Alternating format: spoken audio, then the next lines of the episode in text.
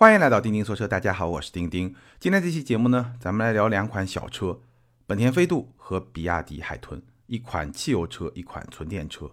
那不久之前呢，非常巧，我正好在相隔很短的时间里面开到了飞度和海豚，所以呢，今天这期节目我就把这两款车放到一起来跟大家聊一聊，重点还是来聊比亚迪的海豚。但是呢，在聊比亚迪的海豚之前，我想先跟大家简单的来聊一聊飞度。在聊比亚迪海豚的过程中，我也会把它跟飞度来进行一些对比。我们来看一看这两辆定位比较接近，但是驱动的能源完全不同的车，在今天的市场上是怎么一个对比的关系？海豚能不能在一个新的时代，在小型车这么一个细分市场去取代飞度这么多年的地位？好，那咱们就开始聊这两款车。我可以先把。我开了这两辆车之后，内心的一个很直接的、很真实的感受来跟大家分享一下。因为老听友都知道，我自己人生的第一辆车就是一辆飞度，不是 GK 五，是 GK 五更早的一代，应该是 GE 八，代号 GE 八那辆车。所以我对飞度应该说有非常深的那种个人的一些情感。那我开完飞度和海豚之后，新飞度和海豚之后呢，我内心深处一个。很真切的感慨是什么呢？就是飞度还是那辆飞度，而十几年的时间，比亚迪从 F 零进化到了海豚。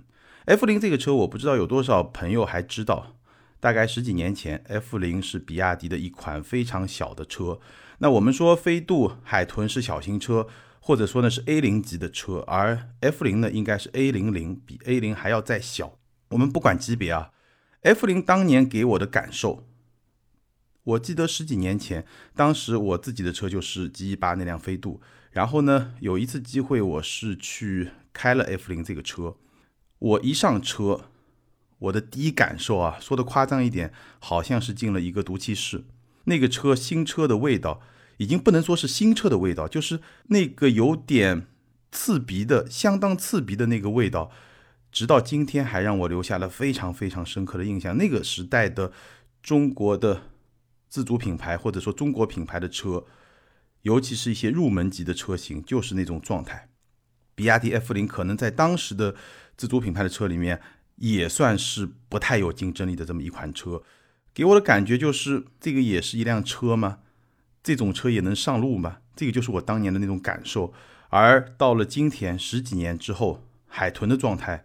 那完全就是一个天一个地，但是你反过头来看呢，飞度，哎，十来年好像它没有发生很大的变化，所以这个内心深处的这种很强烈的对比冲突，其实你冷静下来想一想，这个可能就是中国汽车在过去十几年走过的一条，怎么说呢，充满了曲折，但是呢，你能够看到它向上走的这么一条路，这个对我来说很深的一种感慨，简单跟大家来分享一下。比亚迪从 F 零进化到了海豚，而飞度还是那辆飞度。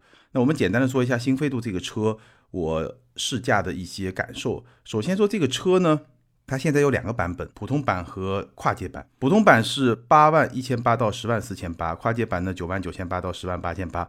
这个价格比当年我买飞度的时候呢，基本上便宜了一万多块钱，就是整个价格区间。我当年买的那辆车，我印象很深刻，一点五的手动，十万三千八官价，我好像是有两千块钱的优惠，优惠幅度也不大。那现在呢，新飞度整体价格区间比当年便宜一万多块钱，这个呢也是符合整个车市的这么一个价格变化的这么一个趋势。相对来说，我觉得这个降价的幅度并不算大。当年在这么一个小型车的市场，其实卖的最好的就两款车，飞度和 Polo。那对我来说呢，飞度相比 Polo 还是会有一些优势。当然了，当年的 Polo 作为一款德国车，在很多消费者的心目中，它是会更高级的。而飞度呢，是一款日本车，好像就比较的亲民。那我觉得有几个优势啊，第一呢，就是飞度的空间很大，尤其是后备箱的空间比当年的 Polo 要大很多。那第二呢，就是这个车它的动力表现也会比当年的 Polo 更好一点。一点五自吸当时是一百二十马力，加上一个手动变速箱，整个动力的表现也是不错的。所以呢，当年我就选了飞度这个车。那今天我试驾新飞度的感受呢，其实有很多的感受跟当年那辆车真的是非常非常的接近。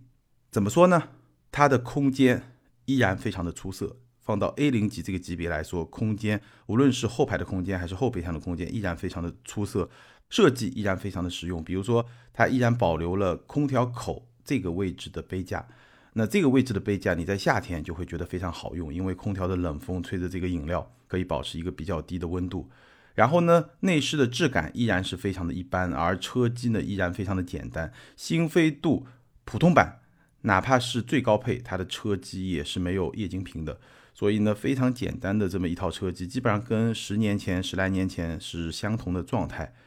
然后呢，动态部分呢，它的驾驶的视野非常不错，现在有双 A 柱的设计，整个视野非常的不错。底盘的舒适性比我当年那辆车是有一些进步的。当年那辆车呢，整个底盘会更硬一点，而现在这辆飞度呢，稍微会软一点点，当然也没有说很软的那种风格，稍微会软一点点。然后呢，整个动力呢。同样是一点五自吸的发动机，动力的参数是有所提升的。不过呢，我这次开的是自动挡的车型，所以呢，我觉得基本上绝对的动力呢，跟我当年那辆车呢差不多，可能还要稍微再弱那么一点点。但基本上呢，放到这个级别来看呢，也完全是够用的。然后高速行驶呢，依然非常的吵闹。所以，我刚才说的这些特点，其实新飞度和十几年前我那辆飞度。给我的感觉，当然它有很多细节方面的一些优化或者说一些提升都是有的，但是整体的感觉变化很小。十来年，飞度作为这个细分市场一辆非常经典、非常有竞争力的车，它的变化很小，这个很有意思啊，会让人产生很多的感慨。那我们再来看看比亚迪海豚，一款纯电的小型车。它在今天，如果要跟飞度这样的汽油车去比的话，它是一个什么样的竞争的状态？它的产品力怎么样？我们先来说一说海豚的定位和它的车身尺寸。这辆车呢，我刚刚说了，定位是一个小型车，它的车长是四幺五零，轴距是二七零零，也就是说车长比四米多一点，轴距呢达到了二七零零。我们跟飞度比一比，飞度的车长是四零九六，轴距是二五三零。四零九六的飞度相比四幺五零的海豚，其实车身的长度还是非常接近的。但是呢，从轴距的角度来说呢，海豚二七零零比飞度二五三零要大出很多。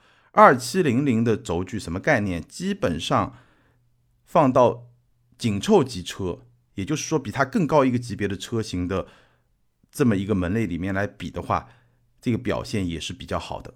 所以呢，这是一个非常。极致的纯电车做成四轮四角的设计，因为我们知道飞度在汽油车里面已经算是四轮四角，就是把车轮尽量的放到车身的角落里面，这样来最大化的挖掘车内的空间。飞度在汽油车里面已经是四轮四角，而海豚比它更四轮四角，更加极致的一个四轮四角的设计。车长四米一五，轴距拉到了两米七。那实际的空间表现怎么样呢？这辆车后排腿部空间两拳多，我一米七七的身高，可以说是相当的宽裕。头部空间呢一指多，可以说是比较的局促。这个呢也是比亚迪用刀片电池的一些车型的一个共同的相对的短板。我们试过很多车，包括比亚迪的汉，包括比亚迪的秦 PLUS DM-i 都会有这个特点。海豚这个车呢，它的坐垫其实是比较低的。坐垫低呢，会有一定的板凳感，但是因为它腿部空间非常的宽裕，你把腿往前面伸一伸，所以我觉得这个乘坐感受是没有问题的。但是你想一想，这辆车它坐垫已经设计的比较低，在这种前提下，它的头部空间同样是比较局促的，这个就说明了我刚刚说的刀片电池，虽然它在别的一些方面有非常大的优势，但是呢，刀片电池对于车内空间，尤其是后排空间的影响也是真实存在的。很多比亚迪的产品都会有这么一个小问题，那就看你自己的身高，或者说你后排乘客的身高是一个什么样的情况。我一米七七的身高没问题，我觉得一米八基本上问题也不大，至少不会顶头。但是如果身高超过一米八的话，这个后排呢还是会比较的紧张，可能会有点顶头的现象，也会有一些比较压抑的感觉。后备箱的空间，海豚和飞度差不多。比我们此前聊过的欧拉的好猫要大很多。欧拉的好猫那辆车呢，我曾经把它的空间跟海豚其实也比过。那辆车呢，它的设计就没有那么的极致，强调实用主义。它没有那么四轮四脚，所以呢，那辆车呢，其实它车内空间的表现是不错的，但是呢，它会相对去牺牲掉后备箱的空间。而相比之下呢，海豚的车内空间的表现跟好猫差不多，而后备箱的空间比它要大很多。基本上海豚的空间表现，我觉得无论是车内的乘坐空间还是后备箱，都和飞度在一个水平线上，甚至还会更好一点点。这个就是一个纯电的小车在空间上它能够做到的这么一个水平。好，那接下来我们来看这辆车的外观和内饰。外观部分呢，我觉得没有什么好多说的，大家自己看一些图片、看一些视频就看得很清楚。你到底喜不喜欢？每个人会有自己的观点。我也拍了一个简单的视频，大家有兴趣也可以看一看关于海豚这个车。那我觉得一个比较深的印象呢，就这辆车外观的设计细节非常的丰富。不仅外观的设计细节非常的丰富，它内饰的设计细节也很丰富。比如说从色彩的搭配上来说，它的外观和内饰都用了撞色的这么一种设计。我试驾那辆车是灰色加上橙色，所以呢还是比较有时尚感的这么一个配色。那我们简单来说一说它的内饰啊，它内饰的设计风格和外观一样，也是非常非常丰富的。比如说它的中控台的上方有一个半悬浮式的设计，就是好像从中控台的里面长出来那么一块，像跳水运动的那个跳台或者说跳板。长出来那么一块半悬浮式的设计，然后中控台的下方呢又是一个掏空的设计，所以你想象一下，这个中控台就有很多层，上方半悬浮式的凸出来一块，下方是掏空的，然后中间层次非常的丰富。然后呢，比如说它的空调出风口是一个涡轮状的空调出风口，还有一些配色的设计。车内的门把手有点像雷克萨斯 ES 的设计，它那个门把手啊不是很简单的工业设计，就这么出来，有点像那种。生物学的那种设计，它好像是从车门里面长出来的那种感觉。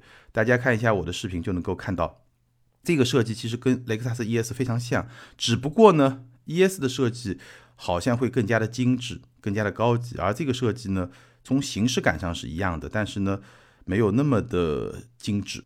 然后呢，它在中控上面的一些旋钮都是有金属涂层质感的那种旋钮，所以呢。非常丰富的设计的细节，我个人的感觉啊，其实稍微有点过。就这些设计细节，你每一个单独来看都很好，但是呢，放到一起就是一种做加法的设计，不是说像大众这种包豪斯风格做减法的设计，它是做加法的设计。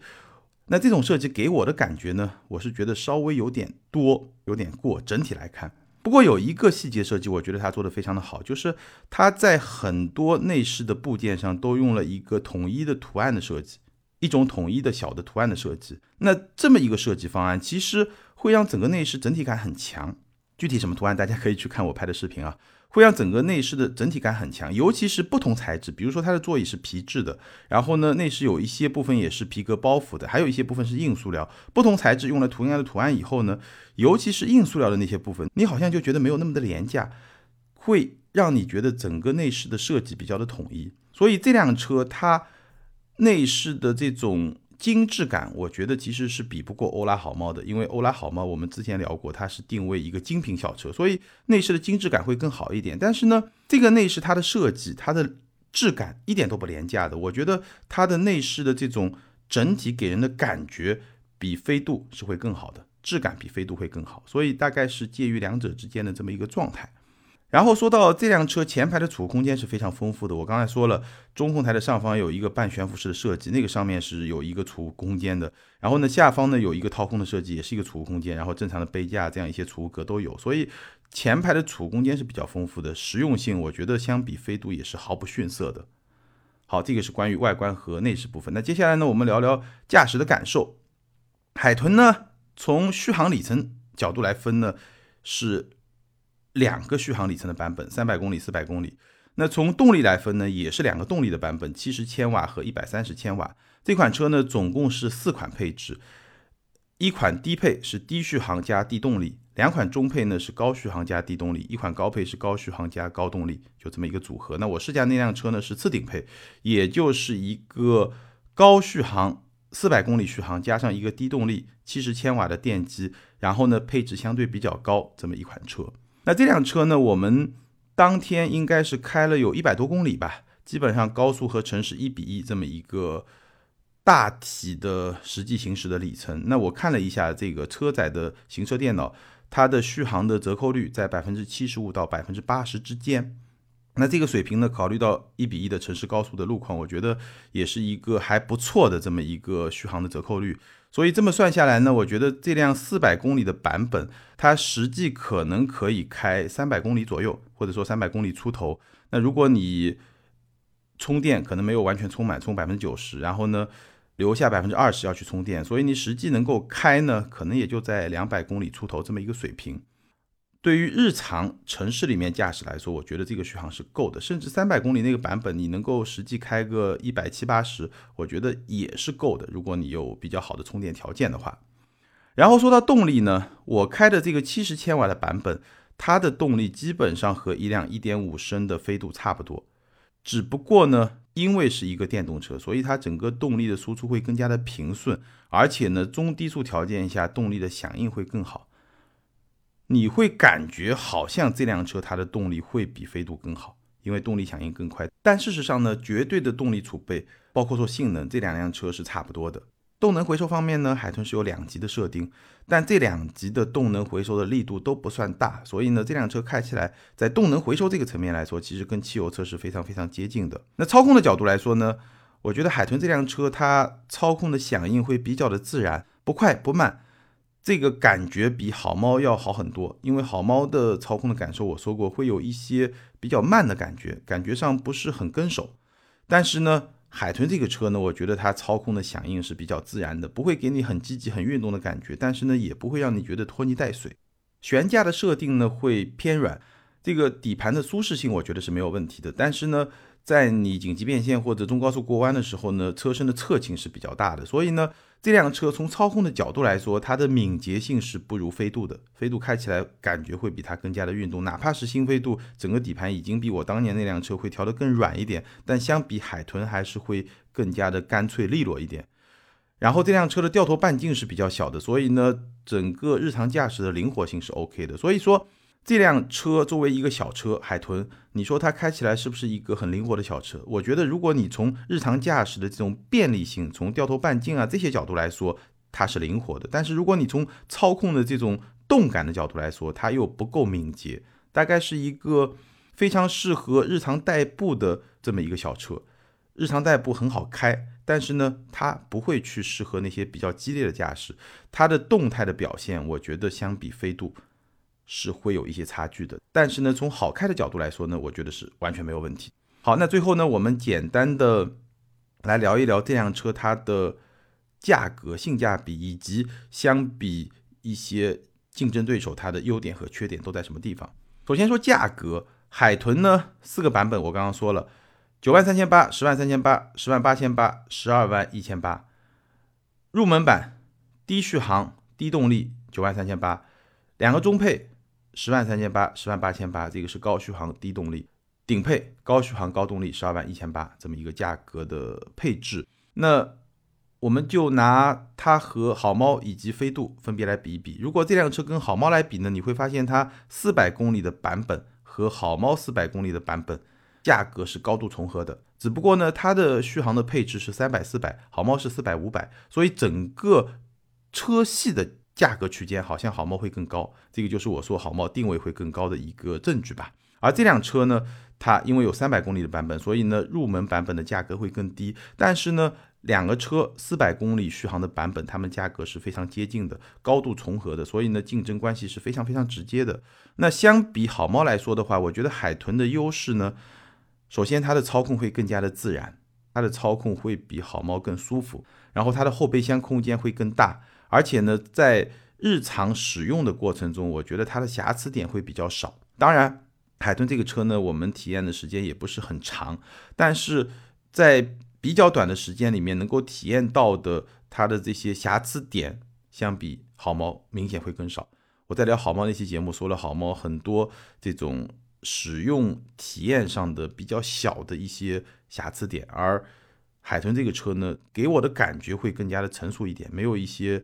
比较低级的一些设计上的一些瑕疵，那缺点是什么呢？我觉得最核心的缺点就是它的内饰的质感会稍微的弱一点，可能还有一点呢，就是它外观的风格性，可能对于某些用户来说吸引力是不如好猫的。但这一点呢，我觉得也谈不上是缺点吧，各有各的特色。有些人可能会喜欢这个，有些人可能会喜欢那个。但是内饰的质感呢，确实会稍微差一点。这个可能也是两辆车在他们着重要发力的点上会不太一样。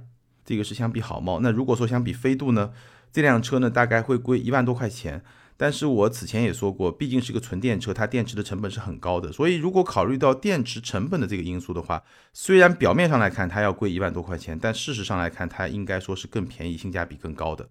所以这辆车相比飞度，我觉得它的优点呢，第一呢就是它动力响应性会更好，毕竟是一个纯电的车，对吧？纯电车尤其在一些定位比较低、价格比较便宜的这些车型的门类里面，你会发现纯电车在动力响应性上的优势，相比同样价格或者说同样动力配置的汽油车，它是会有优势的。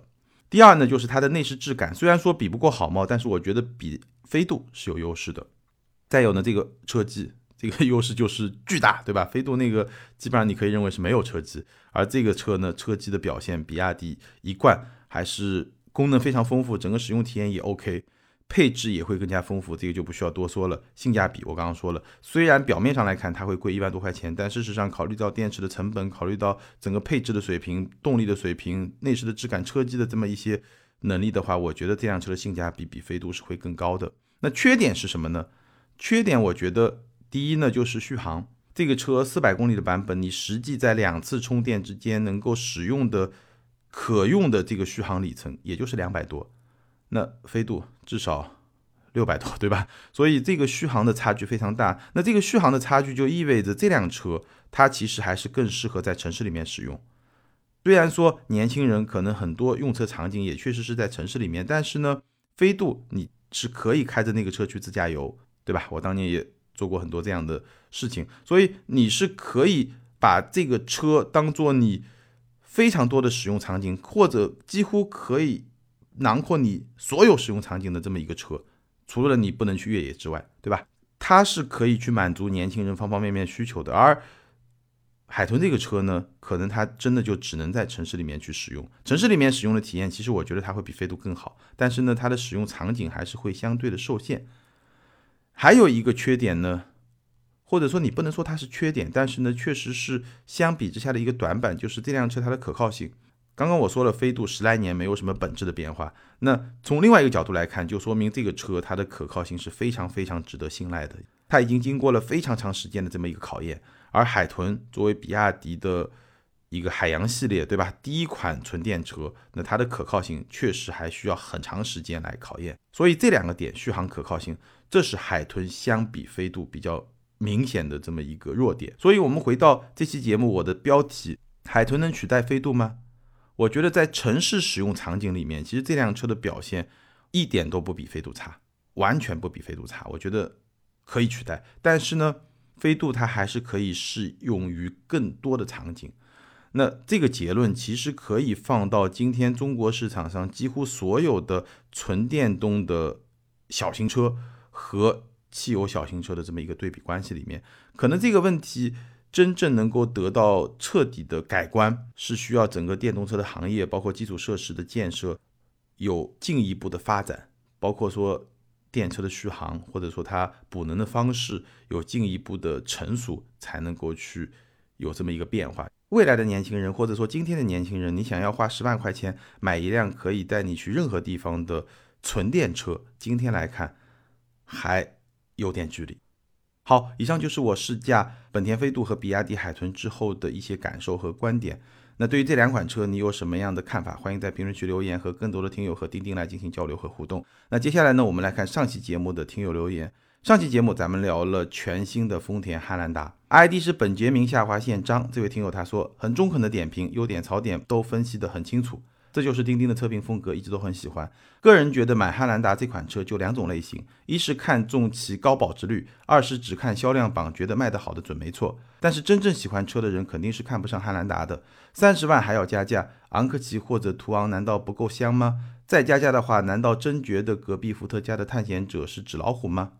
非常感谢这位听友的观点，确实，丰田如果希望汉兰达能够继续保持神车地位的话。他有很多很多的事情需要去做，也可以去做。下一位听友 ID 是怡峰，这位听友他说听丁丁老师快一年了，第一次发言。汉兰达我之前试驾过，就是出于好奇。先说下我的用车情况吧，家里两辆车 A6 Avant 和秦 Pro EV，我非常赞同丁丁老师的说法，汉兰达太吵了，我接受不了那种。虽然混动低速用的是电，但汉兰达的发动机在低速时介入是非常积极的，基本油门三分之一弱，发动机就启动了。过个减速带，它也启动。发动机舱传来的声音会一次次的提醒你，它来了，它来了，它又来了，有点烦人。要知道低速行驶，其他车都很安静的。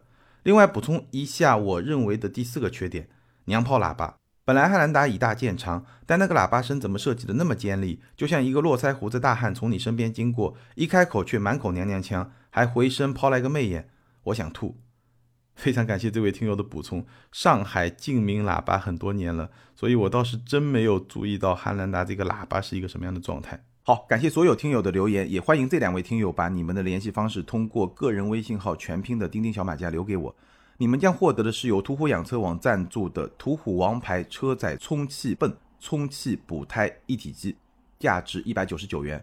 这个产品呢，一机双能，既能给轮胎充气，而且呢带胎压的数字显示，也能应急的补胎。好，以上就是今天节目的全部内容。再次欢迎大家关注我们在 B 站、今日头条这样一些大平台上的视频节目。咱们下回接着聊，拜拜。